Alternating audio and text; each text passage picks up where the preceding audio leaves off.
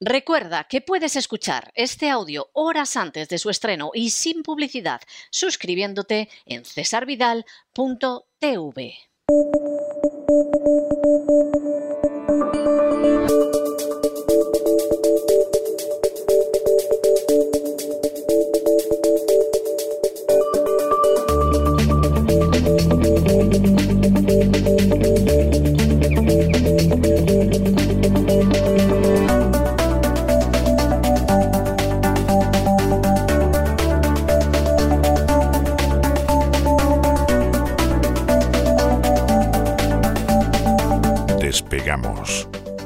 Lorenzo Ramírez.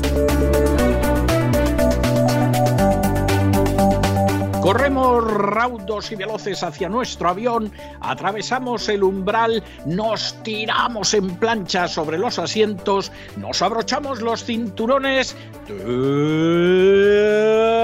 despegamos y nos vamos elevando por los aires hasta alcanzar nuestra altura y nuestra velocidad de crucero. A mi lado, Don Lorenzo, ¿qué hace usted apretando ese billete de dólar así en las manos que parece que, está usted diciendo que teme que yo se lo quite? O sea, estése tranquilo que no, no se lo voy a quitar. Muy buenas noches, ¿cómo está usted? No me lo va a quitar. Muy buenas noches, don César. No de un secundorum, ¿no?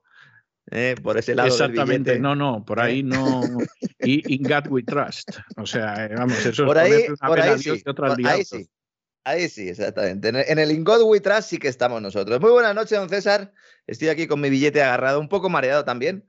Ha sido un fin de semana de estos eh, de mareo. Mm, realmente no sé cuándo van a escuchar esto nuestros queridos amigos, pero eh, podemos decir que de momento no hay guerra en Ucrania. Señores y señores, no hay guerra en Ucrania.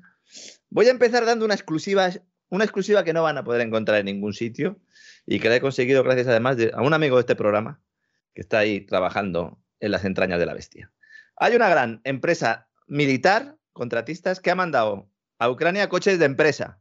¿eh? Es decir, durante cuatro o cinco días, yo creo que nos podemos asegurar que allí muchos tiros no va a haber, a no ser que sucedan en la parte este del Donbass, que es que hay que explicar. es que hay una guerra civil desde 2014, es que hay que explicarlo.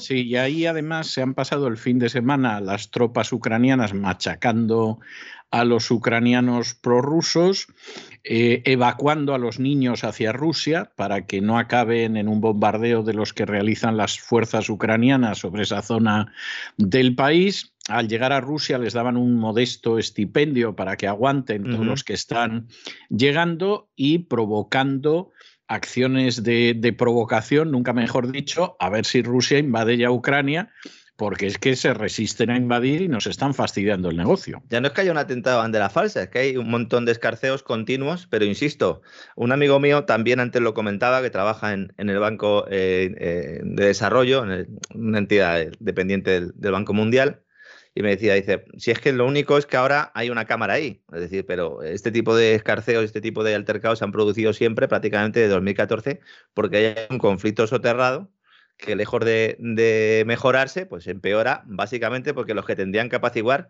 son los que la están montando, ¿no? La verdad es que el pasado viernes los índices eh, de las principales bolsas cayeron, todo el mundo ya empezaba a considerar que podía haber lío. Todos los análisis de los bancos de inversión indicaban la existencia de estos escarceos bélicos en la parte oriental de Ucrania como el preludio pues, de una guerra que lleva semanas anunciando la Casa Blanca y sin embargo. Y, que tiene que producirse por narices, pero los rusos no están por la labor. Y Maricron estuvo hablando este fin de semana con, con Putin a ver si consigue evitar el follón, porque él es consciente de que a determinados poderes fácticos en Washington la guerra les vendrá de perlas, pero para Europa es como una pedrada en un ojo.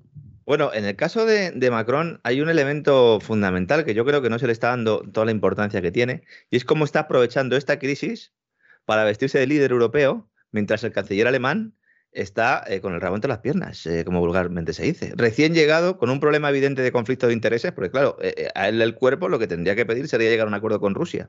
Y está quedando a los pies de los caballos. Y Macron, muy inteligente en este caso, está saliendo y cuidado porque le está comiendo la tostada a Alemania. Hoy hemos tenido datos de, de la economía alemana, lo veníamos avanzando desde hacía tiempo, alguno dirá, bueno, ¿y qué tendrá que ver el dato de crecimiento de Alemania con que? Pues eh, tiene que ver mucho, porque si eh, Alemania va a dejar de ser esa locomotora, cuidado porque puede perder buena parte de esa imagen, ¿no? De ese, de ese, bueno, pues de, alguna manera esa legitimidad, ¿no? Que tiene para poder decirnos a los demás lo que tenemos que hacer. El Banco Central de Alemania hoy mismo, el Bundesbank, ha dicho que es probable que la actividad económica del país se haya reducido notablemente, ha empleado este término, entre enero y marzo, esto implicaría segunda caída del PIB por segundo trimestre consecutivo, es decir, Alemania en recesión. Mientras que todo esto se está Lo produciendo. Cual podría ser verdaderamente impresionante. Hombre, yo me imagino que habrá gente que estará contenta porque dirá, mira, mantenemos a los rusos fuera, a los americanos dentro y a los alemanes abajo. ¿eh? O sea, habrá gente que se estará frotando las manos, pero tampoco está el horno pabollos. ¿eh? Pero fíjese el papelón que está haciendo Macron cuando hasta hace pocos meses, pocas semanas, podríamos decir, había un conflicto serio entre la OTAN y Francia por el tema aquel de los bombarderos. ¿Se acuerda usted? cuando, De los submarinos. Cuando... Más bien con Estados Unidos, sí. Sí, sí, con Estados Unidos y esa nueva OTAN suprema, ¿no? Que ha creado con Reino Unido y con, y con Australia, ¿no? Y un poco iban en esa línea. La verdad es que eh, hay mucha montaña rusa porque realmente nadie sabe realmente lo que está ocurriendo y ese es el principal problema que hay aquí. Es decir, la propaganda es tan amplia que es muy difícil saber, porque normalmente o hasta ahora, hasta el siglo XXI, pues había propaganda, había desinformación, pero mm, solíamos tener más o menos claro lo que estaba ocurriendo. Ahora es bastante complicado. De hecho, eh, esta llamada que hizo Macron a Putin en la última hora de ayer, que ha dado lugar pues, a esa cumbre Putin-Biden, que en la Casa Blanca dicen que existe, el Kremlin todavía, ahora mismo estamos grabando esto eh, eh, por al principio de la tarde del lunes hora española, todavía no se ha producido esa confirmación del Kremlin de que exista, pero en todo caso Macron ha hecho muchas llamadas a muchos líderes. Esto es muy importante que lo tengamos claro porque la Next Generation EU, la Europa de nueva generación, va a estar comandada por Francia y por Alemania. Y en la medida, evidentemente, como siempre ha sido, ¿no? Pero en la medida. Bueno, han dicho que les van a dejar algo a los italianos también.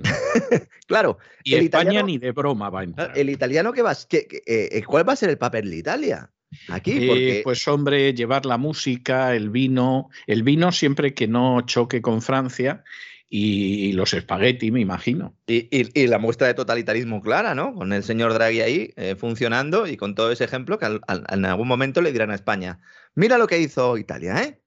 Así que si ellos lo han hecho, tú también puedes. Pedrito, ¿eh? porque yo creo que está además claro que eh, Sánchez revalida al final. Acertamos, ¿no? Creo que acertaremos, ¿no? Esta ronda de llamadas de Macron, insisto, eh, es como si él se hubiera puesto el traje de presidente de Europa, ¿no?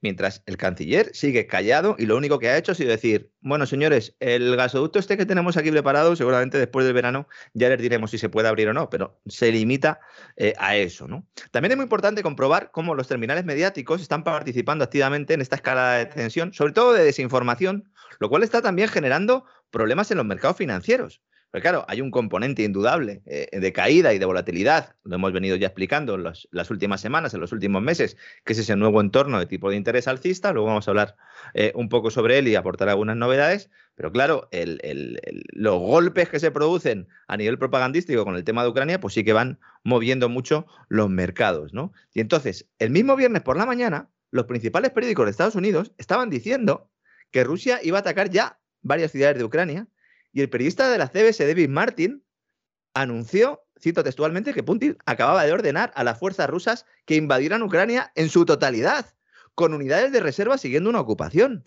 Sí, sí. Bueno, bueno, no solo eso, incluso decían que tenían listas de los que iban a fusilar o deportar a Siberia en cuanto que entraran.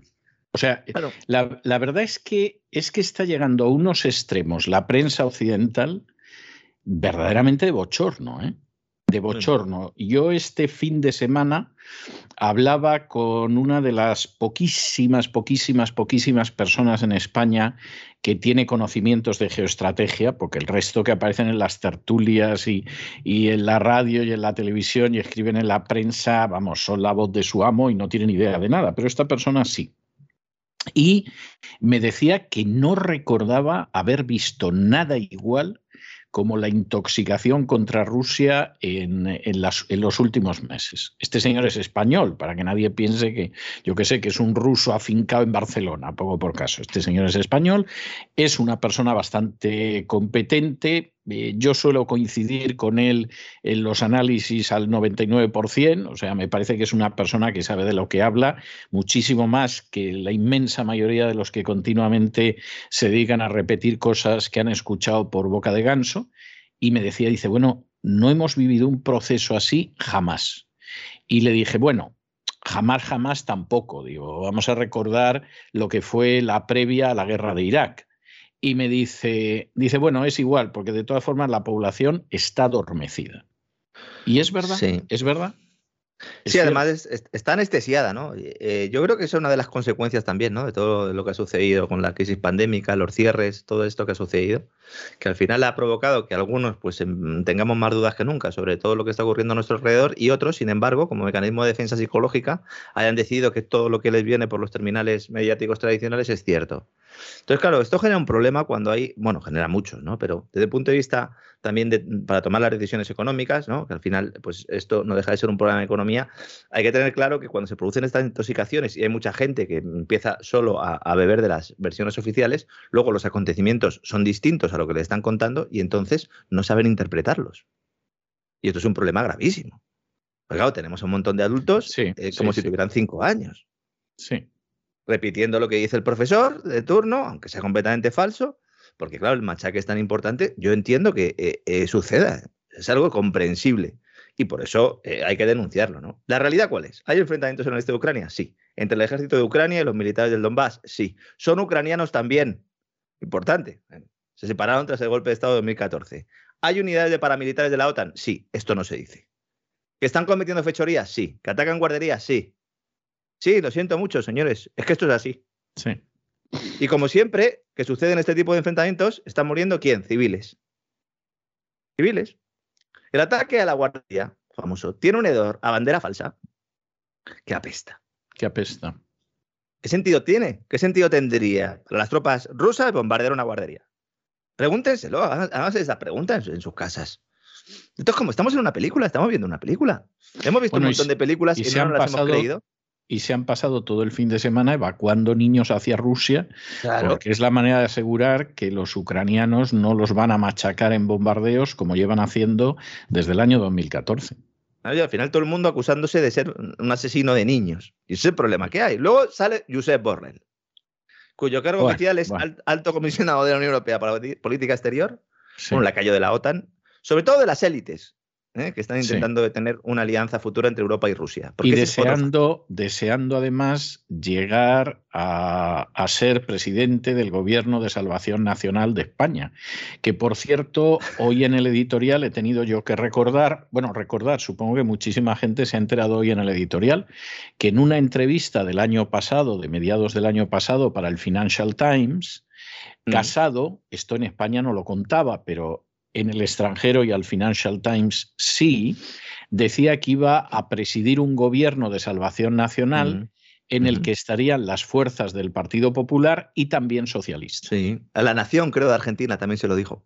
y a la nación de Argentina creo que también. Y además señalaba que iba a ser un gobierno como el de Draghi, pero elegido democráticamente, vamos.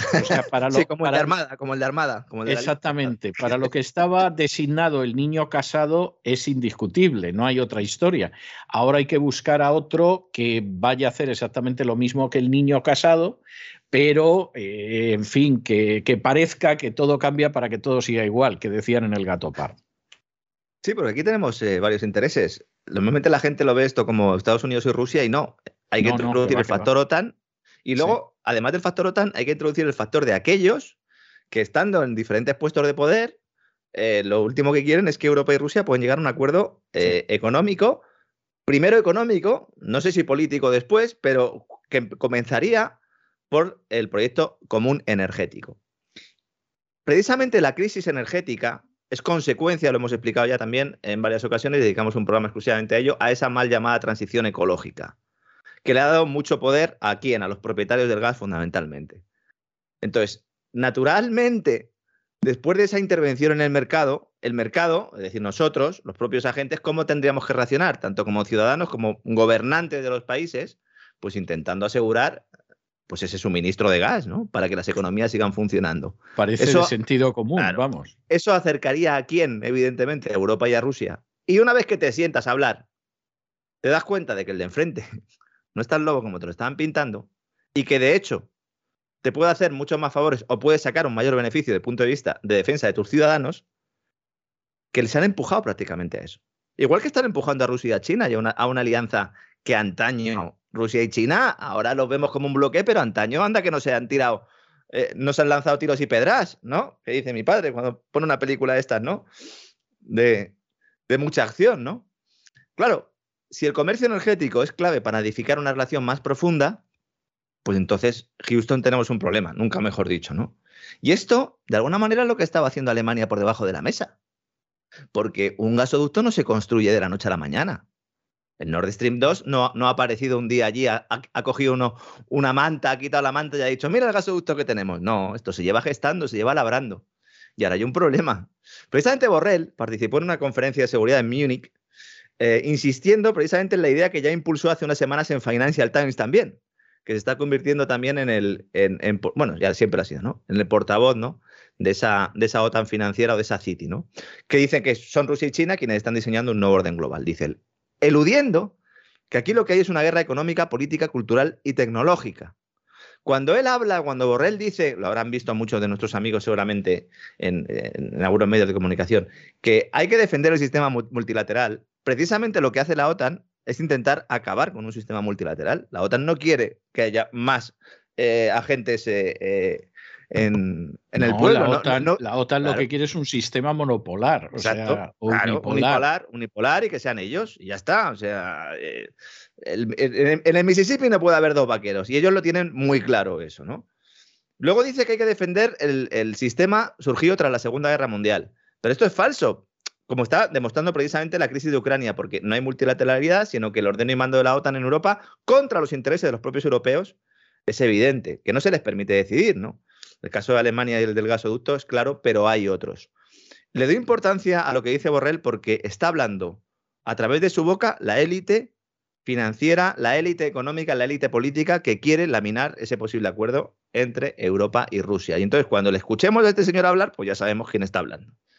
Luego nos podemos imaginar quién está detrás. Bueno, no podemos llegar tan lejos, pero sabemos que esos intereses existen. Y junto con el lío en el este del viejo continente, el otro foco en los mercados está puesto en la evolución de la inflación, evidentemente, y en la cercanía de esa reunión de la Reserva Federal en la que comprobaremos hasta qué punto está decidido el Banco Central de Estados Unidos a tirar de las riendas del caballo para que vaya frenando sin que se rompa una pata, ¿no? Y caiga al suelo, ya haya que sacrificarlo, ¿no, don César? Mm, los analistas de JP Morgan. Efectivamente.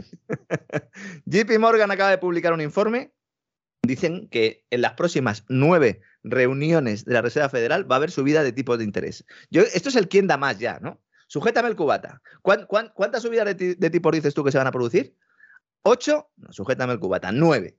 Nueve consecutivos. Madre mía. Eh, lo, peor de todo es que el eh, mm, mercado está descontando que con la subida de tipos de interés no va a ser suficiente para detener la inflación, que eso es lo verdaderamente peligroso porque si no, no estarían subiendo el oro, por ejemplo, que parece estar despertando el letargo, un letargo inducido por la manipulación del mercado, otro elefante en la habitación que muchos analistas pasan por alto, que ha motivado varias condenas judiciales a bancos de inversión, que ayudan a los bancos centrales a mantener la ficción, pues de que el sistema monetario global basado en la confianza y en la mentira, pues eh, no está dando sus últimos coletazos, ¿no? El oro mm, al final sube porque es un valor, refugio siempre que hay inflación. Lo normal es que haya una tendencia alcista eh, contra el oro. Y vamos a ver qué pasa con las criptos, que lo comentábamos también ¿no? hace unos cuantos días, eh, se enfrentan ahora mismo a un reto y es el reto de, de, servir efectivamente como activo refugio, más allá de ser activo financiero o de ser un activo, un dinero a largo plazo, que hay mucha gente que considera que eh, su labor fundamental o su función fundamental debe ser reserva de valor, no tanto intercambio. También comentamos la semana pasada, me gustaría hacer una aclaración con el tema de los exchanges. Los exchanges son los bancos, las entidades financieras, las instituciones, las plataformas que sirven para cambiar criptodivisas. También eh, pues pagando con divisas tradicionales. Pues compra criptodivisas y ese exchange eh, normalmente es el que tiene la clave privada y por lo tanto es el que está custodiando esas criptomonedas.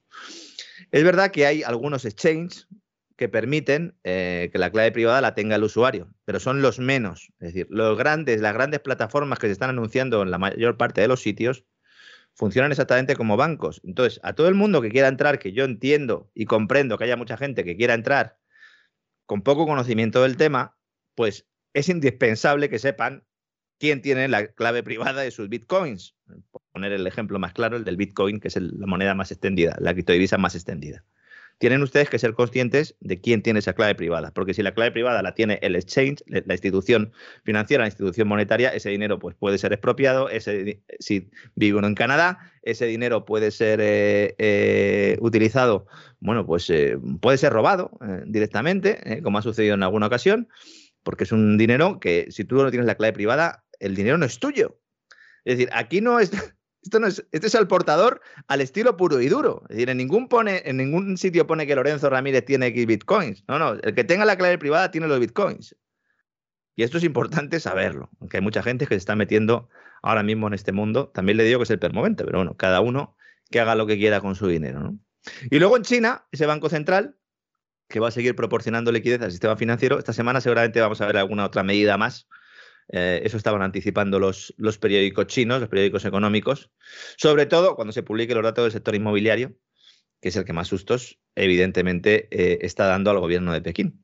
Fíjese, también nos decían que venía el fin del mundo con la quiebra de Evergrande, pero luego, claro, llegó Rusia y ya no, ya lo de Evergrande como que no, ¿no? Entonces, César.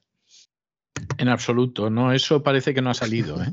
Yo, yo es que sinceramente empiezo a comprender a la gente que dice que desde que comenzó a escuchar la voz no se ocupa de ningún otro medio de comunicación, porque es que buena parte del trabajo que tenemos que hacer todos los días es ir rechazando las mentiras continuadas, sistemáticas y muchas veces ridículas de los medios de comunicación. Sí, es, algo tremendo. ¿eh? Y sobre todo, en mucha buena medida, crisis fabricadas, ¿no? Porque claro, si uno dice, bueno, es que realmente los mercados han caído porque hay una escalada de tensión en Ucrania. Bueno, pues no, no nos falta razón. Pero ¿hasta qué punto eso está provocado? ¿Hasta qué punto los grandes jugadores lo que están haciendo básicamente es generar esa incertidumbre, entre otras cosas porque los medios de comunicación los controlan ellos. Es algo que no debemos de pasar, de pasar por alto. Hacen un beneficio al, al, complejo militar industrial, hacen un beneficio en este caso a la OTAN, a la Casa Blanca y mientras tanto pues ellos luego compran lo que ha caído en bolsa. Entonces, a río revuelto, ganancia de pescadores. Si los mismos que están dando las pautas en los medios de, comunicación son los mismos que están haciendo los análisis económicos y financieros y son los mismos que además están gestionando los patrimonios, pues eh, en blanco y en botella, ¿no? Y hay una cosa en lo que sí la crisis de Ucrania puede ser muy relevante. Y esto también es, es fundamental. La ley que está debatiendo el Senado de Estados Unidos para establecer las sanciones a Rusia, la, la NIET Act, ¿no? que han bautizado, aunque eh, yo creo que la van a llevar finalmente Ley de Defensa de la Soberanía de Ucrania, que queda mucho más bonito. Se va a aprobar en el Senado de Estados Unidos la Ley de Defensa de la Soberanía de Ucrania, sin que Ucrania esté en la OTAN. Es que es magnífico. No me diga que no, César. Nos mejoramos cada día. Sí, sí, cada vez, cada vez parece mentira. O sea, hay, hay no sé si, si cumbres de la villanía o, o profundidades de la vileza que parecen inalcanzables y que finalmente pues, pues acabamos alcanzando, sí. Sí. porque sacar una ley que se llama la ley de vamos a fastidiar a los rusos, que hubiera quedado mal. Eh, eso no, no, queda tan claro, aunque evidentemente ese es uno de los argumentos que, que, se utilizan. ¿no? Todo esto con una población en Estados Unidos que mayoritariamente no quiere saber nada de Ucrania. Claro. Y, y que de manera todavía más mayoritaria sería incapaz de encontrar Ucrania en un mapa. O sea, además, esta, esta es la otra historia. ¿eh? La verdad es que la ley esta supone un cambio cualitativo en la forma en la que la Casa Blanca va a hacer la guerra económica. Me parece muy destacable y por eso lo quería comentar hoy, porque en el texto se establece que el, principal arma en materia de política exterior de Estados Unidos, no ya en materia de política económica exterior, sino en materia de política exterior de Estados Unidos, el principal arma no va a tener mecha, ni carga explosiva, ni viaje en avión, sino que sale precisamente de la Reserva Federal. Y efectivamente, por eso estaba agarrando ya al principio del programa, me estoy refiriendo al dólar. ¿Qué pasa? De ser un elemento más importante, pero un elemento más en la defensa y ataque de Estados Unidos, a la principal herramienta. Es casi lo, lo especifica, ¿no? El problema es que esto tiene como consecuencia directa que Rusia busque alternativas al billete verde. ¿Y esto a quién le viene bien? A China. Una vez más tenemos ese ejemplo de cómo todas las decisiones que se están tomando en Occidente están beneficiando a China. China está con un cazo esperando a que se lo llenen. no, no tiene ni que hacer la comida. Llega con el plato y se lo llenan. Estados Unidos deja claro que el dólar. Estados Unidos está jugando una política internacional que difícilmente podría ser más estúpida. O sea, yo lo que, lo que, vamos a ver, lo que no puedo determinar es si esa estupidez se debe a una sensación de omnipotencia del complejo militar industrial que ha dicho podemos ir a por todas y nos imponemos como llevamos imponiéndonos tres cuartos de siglo, si efectivamente detrás de todo esto pues está el anuncio de la agenda globalista que para cuando acabe esta década Estados Unidos ya no va a ser la primera potencia mundial y entonces efectivamente vamos en la buena dirección o si es una mezcla de las dos. No lo sé, no sabría determinarlo en estos momentos con los datos que tengo en la mano. Pero que es una política estúpida hasta unos extremos verdaderamente delirantes, de eso sí que no tengo duda alguna. Hombre, al final hay una confluencia de intereses y sobre todo que es que están jugando con fuego. Hoy lo decía Matthew Lin, el director ejecutivo de Strategy Economics, eh, el Economista publicaba el artículo en español, eh, si lo quiere buscar alguien, el economista.es, el diario español, y lo que plantea es que eh, esta estrategia, pues lo que tiene es el riesgo de que grandes partes de la economía mundial se conviertan de alguna manera en un daño colateral de lo que de otro modo sería un conflicto regional. Es decir, al convertir el dólar en un arma, Washington podría acabar socavando el papel de la moneda como eje del sistema financiero mundial. Es importante tener esto en cuenta porque ahora cuando llega la subida de tipos, cuando eh, de alguna manera se fortalece ese dólar, si luego hay incertidumbre y efectivamente hay volatilidad en las bolsas, el dólar es uno de los activos refugio por excelencia, es decir, vive un buen momento, ahora el dólar, pues tener la tentación de utilizarlo eh, como un arma, pues puede socavar precisamente esa estabilidad que tiene la moneda, esa fortaleza que tiene. ¿no? Eh, el hecho de que Rusia necesite de alguna manera o se le empuje a que vaya desvinculándose progresivamente del dólar, eh, es muy relevante, porque Rusia todos los intercambios comerciales energéticos los hace en dólares, excepto el del nuevo gasoducto que, va a construir con China y que ya ha anunciado que los intercambios serán en euros, precisamente como una forma pues, de hacer también política exterior, ¿no? Pero actualmente el mercado de hidrocarburos, el mercado energético, pues se tiene al dólar, eh, como es evidente, como divisa de referencia. Si tú lo que haces es empujar progresivamente a países a través de sanciones, a través de amenazas, a través de eternos conflictos, a que poco a poco vayan dejando eh, de utilizar el dólar, en un momento además en el que hay un cambio de era monetaria con unas criptodivisas que están surgiendo, con unas divisas de banca central que van a crecer, la situación es eh, eh, pues, eh, muy peligrosa. ¿no? no parece en principio que vaya a haber tropas por parte de la OTAN. Lo único que tenemos ahí es todos los escarceos que habíamos comentado antes, todas esas operaciones de bandera falsas, todos esos paramilitares, y luego vendrán las sanciones económicas, porque esto es una película para luego montar esas sanciones económicas y evitar la alianza, como decía, entre Europa y Rusia. Y aquí se especifica en este proyecto de ley del que estábamos hablando que el dólar va a ser la principal herramienta. En principio a los bancos no se les va a permitir tratar con Rusia ni a ninguna institución financiera de ningún otro lugar del mundo se les va a permitir realizar ningún tipo de negocio con el país siempre y cuando no se llegue a un acuerdo primero. Porque claro, esta cumbre, sucederá en los próximos días, algunos apuntaban al jueves, puede ya plantear un poco eh, lo que va a ocurrir eh, pues en, los próximos, en las próximas semanas y sobre todo en los próximos meses. Fijémonos en la energía, fijémonos en las divisas, porque ahí está la clave para entender muchas de las, que están, eh, de las cosas que están sucediendo. Si muchos países alrededor de Rusia siguen ese ejemplo, no tanto porque Rusia se lo pida, sino porque China les diga, mirad, vosotros estáis en la nueva ruta de la seda, ¿para qué vamos a andar aquí eh, comprando y vendiendo esto en dólares? Vamos a hacerlo en euros, vamos a hacerlo en criptos, vamos a hacerlo en, el yuan digital. Fíjate, es que yo tengo ahora un yuan digital que es muy bonito, que lo acabo de presentar a los Juegos Olímpicos, que es extraordinario. Pues vamos con ese yuan digital. Y entonces, ahí puede haber daños colaterales en muchos sectores y en muchas empresas. Eso implicaría que el gas dejaría de llegar a Europa. Eso implicaría que se bloquearían envíos de petróleo. Eso implicaría que exportaciones de trigo y otros cereales se paralizarían, nos olvidamos que Rusia sigue siendo el granero del, mundo, ¿eh? Lo sigue siendo. Y, fíjese, y fíjese, don César, que han hecho cosas para, para que dejara de serlo. Y lo sigue siendo. Sí, por ejemplo, quitarle Ucrania, sí. O sea, han, hecho, han hecho todo lo posible. Claro, Ucrania, cuidado con los que, tiene un montón de minerales, tiene un montón de, materias primas fundamentales de las cuales tampoco se están eh, de las cuales pues tampoco se está hablando, ¿no? Entonces, una vez que se tengan en cuenta los efectos de segunda ronda, estos que estoy comentando, los países que dependen de esas materias primas rusas se paralizarían. Y entonces ahí habría problemas. Por eso se habla tanto del sistema SWIFT y de la posibilidad de expulsar a Rusia del sistema SWIFT.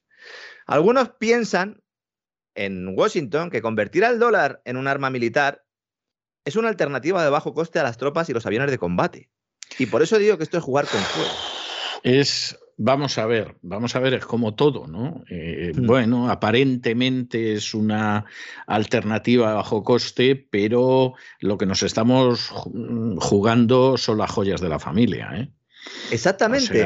esto es muy peligroso. Esto, si me permite un brevísimo paréntesis, es como cuando algunos han decidido en los últimos tiempos salvar moralmente la presidencia de Eisenhower, diciendo que Eisenhower se dedicó a organizar operaciones encubiertas de golpes, eh, de asesinatos de políticos, etcétera, y dicen, bueno, es que vio morir tanta gente durante la Segunda Guerra Mundial que con tal de no ir a una guerra, pues prefería un golpe de Estado, asesinar a un presidente, etcétera, etcétera.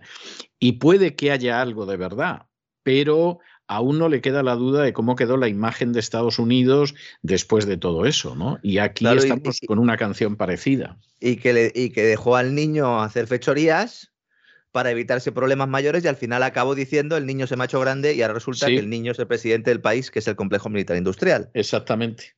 Y me han comido la tostada y ya no hay soberanía nacional. Y eh, esto era todavía cuando, la televisión era en blanco y negro. ¿eh? Es importante decirlo, porque claro, hay un informe del Consejo Atlántico de esta misma semana que pues, pone un poco negro sobre blanco en todo esto que estoy comentando y además muestran su propia preocupación. Ellos dicen, la militarización del dólar no puede acabar con el estatus de reserva del dólar de la noche a la mañana, pero podría ayudar a acelerar ese cambio, dicen. Dice, aunque el despliegue del dólar como arma ofrece unos costes mucho menores que el uso de un conflicto armado para conseguir los mismos fines, no está exento de los mismos. Y luego viene la clave, ¿no? Dice, al utilizar el poder de la soberanía del dólar, esa soberanía del dólar corre el riesgo de poner en peligro el estatus de reserva que le permite ser convertido en arma. Por eso es un arma de doble filo. Si el dólar deja de ser divisa de reserva, ya no es un arma. Cuidado, que estamos, ya lo, que le faltaba ya al dólar, después de todos los experimentos de la Reserva Federal, es que lo utilicen abiertamente como un arma y que se esté mencionando en estos términos. Me quedé asustado de verdad cuando he leído este informe. Insisto, en español lo pueden encontrar Matthew Lin en El Economista. Y mientras los chinos, pues han dicho, bueno, pues hemos terminado los Juegos Olímpicos, mm, sin pena ni gloria, la verdad, ¿no? Al final lo del boicot y tal, pues eh, el boicot diplomático que no deportivo de cuatro países solo generó un poco de pataleta al principio y poco más. Eh, el evento ha tenido continuamente el, fantasma ¿no? de, ese, de ese conflicto en Ucrania. Las portadas del primer día yo creo que han sido las más relevantes, ¿no? Cuando se reúnen es Xi Jinping y Vladimir Putin y a partir de ahí los Juegos Olímpicos, como digo, pasan sin pena ni gloria, porque todo el mundo sigue pendiente de esa invasión de Ucrania, mil veces anunciada desde Washington y nunca concretada. A ver si ya finalmente sabemos cuándo se sientan Biden y Putin. Los franceses ya están con la mosca detrás de la oreja porque dicen, a ver si Macron se ha trabajado todo esto para mejorar su imagen y luego va a salir Joe y va a decir que la, que la crisis la ha solucionado él. Bueno, pues, pues, pues, llevan mucha razón, porque es lo que va a hacer, básicamente, Sleepy Joe. Que aguante Joe, don César, ¿no? Comentábamos antes fuera de micrófono, Joe Biden... Joe, sé fuerte, sé fuerte, Joe, sí. que aguante Joe porque como, como le dé un yuyu a este hombre, pierda, pierda la clave del wifi y esté eh, un par de semanas sin poder funcionar, cuidado con Kamala. Cuidado con Kamala Harris. Que esta mujer va por todo. La mujer, como le dejen 20 minutos en el despacho Val, nos la lía, ¿eh? ¿El maletín ese del botón está ahí en el despacho Val? ¿O esto, esto lo tienen guardado? Yo creo que se lo tienen que traer. Yo creo que se lo tienen que traer, sí. que a Biden procurarán no traérselo porque lo mismo pone el aire acondicionado. Entonces, es, esto es grave, ¿no? Sí, porque lo de las dos llaves, no hacen falta dos llaves, no tiene que haber otro, con otra llave. Gracias. sí, pero fíjese, si le da usted la otra llave a Kamala Harris, ¿para qué queremos más? Sí, le diría yo. Nos estamos riendo por tomarnos esto con, con un grano de, esperanza, pero, pero verdaderamente es una situación gravísima. O sea, estamos en una situación de enorme gravedad y no por lo que vaya a pasar en Ucrania. Ahora mismo no. Estados Unidos está sin presidente del gobierno. Es que es importante decir esto, ¿eh? Y duro. Y duro. En otros casos había monigotes, pero es que este señor es que no estaba en condiciones ni siquiera el primer día. No es que no lo esté ahora. Pero bueno, entonces, a ver qué hacen ustedes. Que como Kamala Harris le diga a Joe pon el termostato a 23, eh, al final se lía. Así que por favor, que esté todo el mundo ahí atento. Yo entiendo que ahí habrá cámaras, ¿no? Después desde lo de Clinton habrá cámaras, ¿no? En el despacho oval o no. Eh, yo creo que hay grabaciones desde antes de Nixon, aunque quisieron eh, cargarle a Nixon lo de las grabaciones, pero las grabaciones vienen de varios presidentes antes y cámaras puede ser algo tremendo lo que hay ahí, ¿no? Ahora ya 4K, ahora ya se ven en 4K, no en blanco y negro. Bueno, ¿y en España qué pasa? En España estamos aquí, que si Ayuso, que si Casado, que si Feijó. Al final va a ser Feijó, ¿eh? Mm, yo creo que al final va a ser Feijó el que se presente porque entenderíamos muchas de las cosas que ha hecho en Galicia, sobre todo después de la llegada de la pandemia lo buen chico que ha sido con la Organización Mundial de la Salud, con el Foro Económico Mundial, con los poderes, con esas élites globalistas, que decíamos, pero este hombre que se está suicidando, ¿por qué está adoptando estas medidas? Pues a lo mejor no se estaba suicidando, señores. Mm, lo apuntamos aquí y un oyente nos lo decía, dice, fíjense ustedes, no teníamos información, era simplemente una valoración que hacíamos y al final pues se confirma, ¿no? Y mientras tanto en el ámbito económico, Marzo y abril están ya ahí a la vuelta de la esquina. Están los hoteleros a ver cómo llegan con la lengua al cuello. Son los meses en los que se acaba el periodo de carencia para aquellas empresas que solicitaron créditos avalados por el Instituto de Crédito Oficial en la primera ola de la pandemia. Fíjese, don César, estos son créditos que se dieron al principio, cuando las primeras restricciones, hasta noviembre de 2020 la carencia era de un año, entonces se amplió a dos los dos años están a punto de cumplirse para quienes solicitaron los préstamos con aval en marzo y abril de 2020, es decir, justo en, la época clave.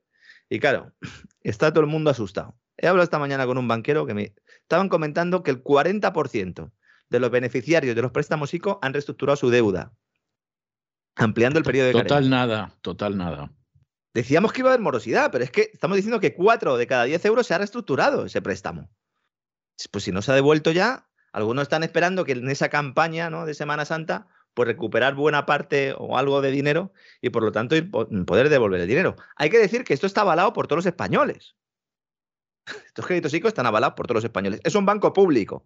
Cuando la gente de Podemos y otros partidos dicen queremos un banco público, ya hay un banco público, oiga. Se llama Instituto de Crédito Oficial. No hace falta crear otro. ¿Y qué pasa en los bancos públicos? Pues que los bancos públicos, como dan créditos a personas que no tienen eh, la solvencia necesaria, porque si no podrían acudir a las entidades financieras tradicionales, pues lo normal es que tengan una morosidad más alta que el de las entidades financieras tradicionales. Las entidades financieras tradicionales que lo sabían le dijeron al gobierno, oye, el aval te lo comes tú, ¿eh? Dice, bueno, cómete tú también un poquito y así repartimos un poco el riesgo. Pero la gran mayoría del riesgo eh, corresponde al Estado. Entonces, ahora mismo la facturación de 2021, de cierre de 2021, en sectores, bueno, en pequeño comercio y hostelería, está ahora mismo al 50% de como estaba en 2019. Y en 2019 ya veníamos en una tendencia a la desaceleración, ¿verdad? Estábamos en un crecimiento económico en el entorno del 2%, que ya empieza a ser preocupante en términos de creación de empleo. Pues estamos diciendo que la facturación está ahora mismo al 50% respecto a la del año 2019. ¿Por qué? Pues porque los turistas eh, eh, extranjeros todavía no terminan de llegar y por el teletrabajo, que esto es otro elemento fundamental que no he comentado yo aquí nunca y es que el teletrabajo ha hecho eh, por reducir mucho la facturación de, los, de la hostelería. Evidentemente, pues al final si trabajas en casa no vas, no comes fuera, ¿no? Y esto está impactando mucho. Es uno de los elementos también que se esperaban, ¿no? En esa digitalización de la economía, en esa cuarta revolución industrial que tanto le gusta al señor Klaus Schwab, el presidente del Foro Económico Mundial. Pero este es uno de los cambios que se va a ir produciendo y las pymes tendrían que tener todo esto en cuenta a la hora de determinar cuál va a ser su futuro. Otra de las dificultades que se destacan es la restricción del crédito en el sector financiero tradicional, especialmente a las pymes. Y aquí viene un poco la tormenta perfecta esta, de la que hemos hablado o hemos intentado anticipar hace ya unos meses. Todavía no tenemos datos para saber hasta dónde llega. Pero básicamente es, se junta el momento en el que la pequeña y mediana empresa no puede devolver el crédito ICO o intenta llegar a duras penas para devolverlo, con un momento en el que empiezan a subir los tipos de interés y por lo tanto el coste de refinanciación es más alto. ¿Qué hacen los bancos? Restringir el crédito. Esto ya han empezado a hacerlo en el cuarto trimestre del año pasado. Pues ahora, después de que Christine Lagarde y el Banco Central Europeo hayan eh, pues dejado caer que la subida de tipos está más cerca de lo que se pensaba, pues ¿qué sucede? Pues que los bancos exijan mayores exigencias de garantías también a las pymes. Con lo cual, hay un problema ahí porque los balances de las empresas están deteriorados y, bueno, pues van a la ventanilla, piden un crédito y no se lo dan. Se ha producido un repunte del 23% del número de créditos solicitados. No está mal, ¿eh? No está mal, ¿eh?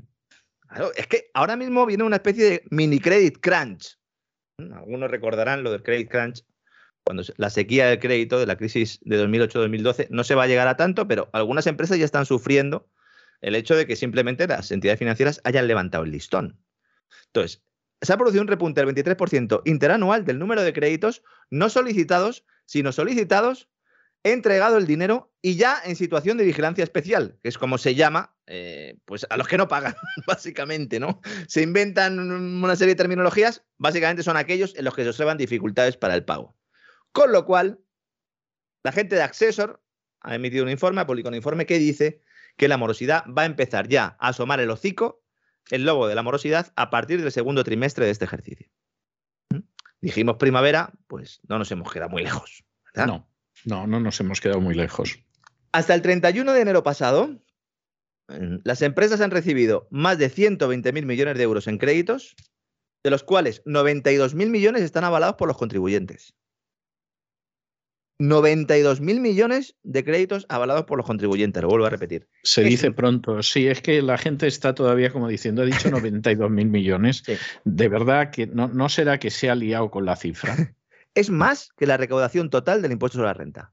Sí. Otros que están jugando, otros que están jugando con fuego y se pueden quemar hasta nuestras cejas. Este es el escudo social. Sí, este es el escudo social. El escudo social es que tú le das casi 100.000 millones de euros a unos pequeños y medianos empresarios a los que además les has hundido el negocio tú, como político, como burócrata, y dices, no, no, ahora se cierra aquí. ¿eh? Y además me vas a poner eh, eh, una mampara y además me vas a poner una terraza ahí fuera y luego ya no te dejo terraza y ahora se puede fumar y ahora no se puede no fumar y me vas a también a cumplir una normativa medioambiental ah, y cuando ya te tengo bajo la bota te digo, no, yo te dejo el dinero. ¿Cuánto? Venga, 92.585 millones de euros. Muy bien, no tengo para devolverlo. ¿Y ahora qué pasa? Ah, eh, bueno, entonces tenemos que subir los impuestos. Hay que hacer una reforma fiscal. Bien, sí, sí. lo que acaba siempre todo esto. Claro, evidentemente, evidentemente. Los autónomos y las pymes de este dinero, de estos 92.000 millones, han recibido 85.000. 85.000 millones. De los cuales nosotros, los contribuyentes, avalamos casi 68.000 millones. Por eso digo que al final los bancos no son los que van a sufrir esto, lo van a sufrir los contribuyentes. Pero es que es más, es que si los bancos fueran los que finalmente lo sufrieran, también acabaría siendo eh, o generando un rescate por parte de los contribuyentes, con lo cual al final siempre pagamos. Por eso cuando se adoptan medidas desde los, mm, bueno, pues los gobiernos, los políticos, y dicen, no, vamos a crear un escudo social, vamos a crear un colchón, una red para intentar detener el golpe económico. Oiga, lo que tiene usted que hacer es pensar no solo en el, en el corto plazo, sino también en el medio y en el largo plazo. Y se pueden adoptar medidas, evidentemente se pueden adoptar. Pero ahora, ¿qué pasa con estos 92.585 eh, millones de euros? ¿De dónde los vamos a sacar? ¿Qué vamos a emitir deuda? ¿Ahora que es más caro emitir deuda? ¿O qué hacemos? ¿Prorrogamos los ERTE un mes más? Que es lo que acaba de decir esta mañana el Ministerio de Trabajo. Dice, ah, pues se prorrogan los, los ERTE un mes más y ya está ya no es el que venga después que arree, ya es a ver cómo arreo yo dentro de un par de meses. que este es el tema, ¿no? Claro, muchos dicen, bueno, no hay problema porque ahora Hacienda, como está recaudando tanto y tal. A ver, ahora mismo se está produciendo una subida encubierta del impuesto sobre la renta, que es un escándalo y que se está produciendo fundamentalmente por la inflación. Es decir, aquí se está hablando mucho de la reforma fiscal yo también, ¿no? Y que si se van a subir unos impuestos o no se van a subir otros, pero el gobierno ya está aplicando su primera gran medida tributaria. Es una subida de impuestos en toda regla al no deflactar la tarifa de este tributo en función del IPC, porque hay que relacionar el IPC con, el, con el impuesto sobre la renta. Porque si no, si no haces absolutamente nada y tienes una tasa de inflación del 6,5% en 2021, pues entonces, ¿qué haces? Sacas una tajada con una subida de impuestos, del IRPF en este caso, encubierta, que van a, eh, suponer 4.110 millones de euros. Claro, comparado con los 92.000 es una broma, pero Hacienda considera que es una cantidad importante. Estamos hablando de más de 200 euros por persona. Simplemente en el impuesto sobre la renta. Esto lo llaman la fiscalidad en frío. Pero yo creo que esto tiene que ser caliente porque para que entre tiene que estar caliente. Porque vamos a ver, si no actualizas la tarifa del impuesto y el resto de los elementos en función de la inflación, entonces, oiga, ¿qué está usted haciendo? ¿Me está usted subiendo los impuestos de forma, bueno, en frío, por la puerta trasera, sin que yo me dé cuenta? Efectivamente. Esto la mayor parte de la gente no tiene ni idea de que esto sucede. Y se da una paradoja que muestra hasta qué punto la política fiscal no tiene nada que ver con, con los ciudadanos. Los que declaran el IRPF pagan más, a pesar de que han perdido poder adquisitivo, porque la inflación, ¿qué es lo que nos dice? Que has perdido poder adquisitivo. Sin embargo, pagas más impuestos sobre la renta. Pero diga, si es que con esta renta puedo comprar menos cosas, pues se aguanta. ¿Se aguanta usted? Cuidado con la próxima declaración de la renta, que más de uno se va a llevar una sorpresa. Habiendo ganado lo mismo que otros años. Sí, pero además una sorpresa no buena, ¿eh? No, no, en absoluto. Eh, yo no conozco a nadie. Bueno, yo una vez que hice una declaración y, me salí de devolver y me dio una sorpresa porque pensaba que no, pero las sorpresas normalmente en Hacienda ya sabemos por dónde vienen. No, nunca son buenas. O sea, vamos a ver, a diferencia del IRS aquí en Estados Unidos, que te llega una carta y dentro viene un cheque y dice, ha pagado usted 150 dólares con 43 centavos más y se los devolvemos y tú dices, caramba, pero si presenté la declaración el mes pasado y ya se han dado cuenta de que había un error y además a mi favor y me lo devuelven, o te llega una nota diciendo, ha pagado usted 21 dólares con 32 centavos menos, mándenos la cantidad, que eso también sucede. Eh, no, en España tú sabes que lo que te llegue de la agencia tributaria es malo. Siempre, siempre, siempre. Eh, Además, bueno, y no te van a devolver lo que te tienen que devolver y te van a quitar lo que no deberían quitarte. O sea, ¿para qué nos vamos a engañar? Por cierto, que hoy he tenido que hablar de la agencia tributaria en el editorial. También. Sí, porque todo el escándalo de Isabel Ayuso pasa por la agencia tributaria, entre otras cosas. Sí, claro, claro, claro. O sea, ¿para qué nos vamos a engañar a estas alturas, no? bueno, y luego cuando te le pillan con el carrito del helado, ya los jueces determinan, pues tampoco cumplen, porque bueno, ya sabemos que Hacienda descarta completamente la devolución de todas las sanciones del Totalmente. modelo 720. Ha dicho que no, que se acabó, que no, no, no, que esto cómo te voy a devolver la pasta, chiqui, esto no, puedo devolver el dinero. No puede ser. Dice, dicen que de momento están revisando el impacto de la sentencia europea. Es decir, un tribunal dicta sentencia y dice, bueno, espérate que me lo lea, ¿eh? ¿Se la ha leído usted ya? dice, no, espérate, es que estoy ahora muy estoy, liado. Estoy, estoy muy liado, pero de verdad que me la voy a leer, ¿no? a ver si mañana. Son cuatro pipas, cuatro pipas son. Me acabo las pipas y enseguida, enseguida estoy. Enseguida ya estoy con ello. Cuando un tribunal superior de bueno, el Tribunal de Justicia de la Unión Europea, que dice, oiga, que el modelo este que ustedes utilizan para grabar bienes y derechos en el extranjero, que es que es ilegal. Oiga, es ilegal, ¿no? Tremendo. Y voy a hacer un pequeño comentario antes de terminar. En el ámbito empresarial no suelo comentar mucho, eh, excepto cuando son empresas relacionadas con los sospechosos habituales, y en este caso es una de ellas. Estamos hablando de Naturgy. A ver, Naturgy tiene el famoso gasoducto, el Medgaz, que es el que funciona ahora una vez que trae el gas de Argelia, una vez que el que pasaba por Marruecos, pues finalmente se cerró con toda la polémica que aquí contamos. ¿no? Este eh, lo gestiona Naturgy en una sociedad con BlackRock. Hay gente que no lo sabe esto, pues sí. Naturgy controla el 49% de Medgaz el otro 51% eh, pues la empresa argelina, Sonatrack, que es una empresa estatal, y de ese 49% de controla Naturgy, en realidad no lo controla todo, porque es de una sociedad que se llama Medina Partnership, domiciliada en Madrid, pero eh, en el cual está, está repartido al 50% el capital entre Naturgy y BlackRock. Qué espabilados los de BlackRock, ¿eh? Qué bien, qué bien visto, ¿eh? Al final se han quedado con el único gasoducto que trae gas de Argelia. Esto es visión, ¿no? Y, y lo demás tonterías, ¿no? Bueno, pues en medio de todo este proceso, contamos ya que había varios fondos de inversión que eh, en su momento entraron en Naturgy, CVC Capital Partners, fondo de inversión británico, y otro norteamericano que se llama Global Infrastructure Partners, ya hace tiempo. Bien. El fondo australiano IFM lanza en su famosa OPA, todavía se está investigando, o por lo menos Vox ha pedido en el Congreso que se investigue, ya veremos si se investiga, la posible existencia de un informe del CNI que indicaría que habría habido un pacto ilegal de accionistas, porque IFM habría eh, pues usado información interna que solo se la podían haber facilitado los accionistas y los accionistas son estos fondos y CaixaBank, criteria que en principio estaba, bueno, la Fundación Bancaria La Caixa, que en principio estaba o se oponía a la entrada de IFM y se opone, eh, se lo puedo asegurar, lo cual no era sospechosa de haber facilitado la información. Y en medio de todo este jaleo siempre ha habido el run run, algunos lo hemos publicado, otros nos han atrevido y a otros no les han dejado, de que en realidad el fondo lo que quería hacer era despiezar, o los fondos lo que querían hacer era despiezar Naturgy para venderla. Se nos dijo por activa y por pasiva que esto no era verdad, que esto no era verdad. Naturgy se ha dividido en dos, se ha partido en dos. Anda, fíjate. ¿Y eso que era mentira? Era mentira. Se ha partido en dos y van a tener dos consejos de administración separados. Van a separar, por un lado, el negocio regulado y por otro lado, el no regulado. No voy a decir liberalizado porque no está liberalizado. Tampoco digamos que esté exento de regulación, pero bueno, vamos a denominarlo así. El negocio regulado es como un bono, porque ¿quién garantiza los ingresos de Naturgy en el negocio regulado? Pues todos los contribuyentes. Claro. Entonces esto es como un bono. Además ellos lo llaman así, el bono. Porque dicen, esto es como yo tengo un bono, me va dando un interés y punto.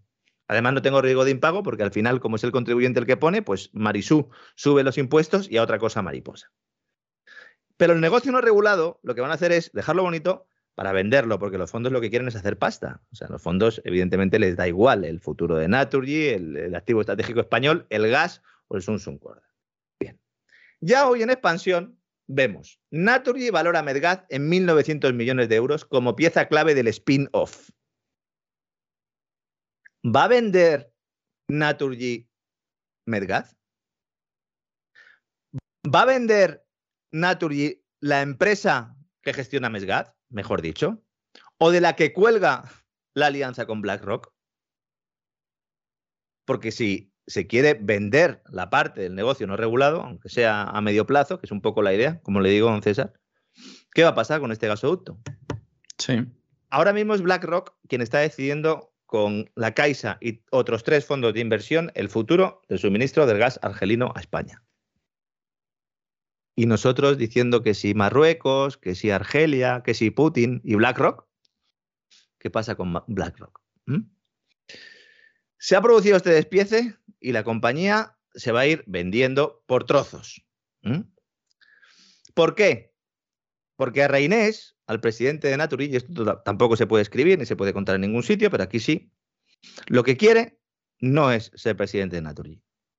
Es quiere suceder a Isidro Faina en el trono de la Caixa. Y eso es lo que quiere él.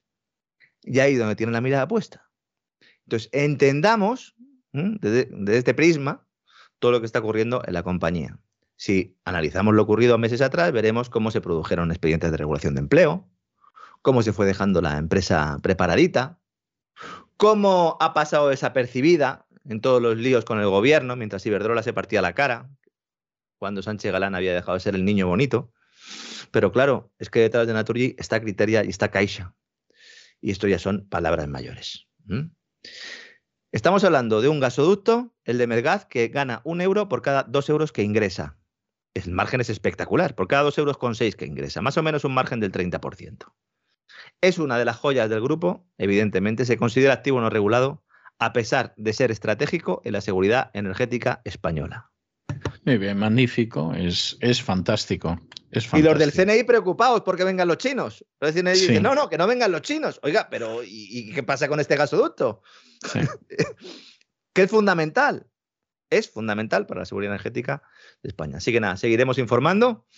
De momento aquí todo el mundo es bueno, todo el mundo da dividendo, todo el mundo está contento, se está vendiendo que esta operación de separación de Naturgy genera valor eh, para el accionista. El primer día que se anunció esta decisión, la acción se pegó un varapalo en bolsa espectacular, con lo cual... Lógicamente, cosa que a nadie le debe sorprender.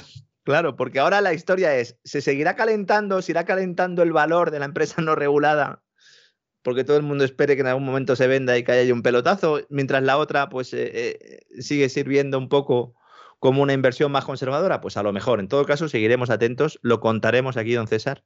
Todo lo que además no se puede encontrar en determinados sitios, porque pagan para que no se cuente, pues aquí lo tendrán nuestros amigos cada día, como saben. Pues así será, así será. Lo que pasa es que usted ahora se marcha solo por unos instantes, no hasta mañana, porque hoy es lunes, todos los lunes tenemos programa doble y sesión continua de cultura hispánica, a pesar de que no nos financia ni subvenciona a nadie, ni ganas tenemos, y, y realmente es algo absolutamente estupendo. Regresamos enseguida con el Así fue Hispania y luego veremos cómo hablar cada vez mejor el español. Hasta dentro de unos instantes hasta ahora, don César.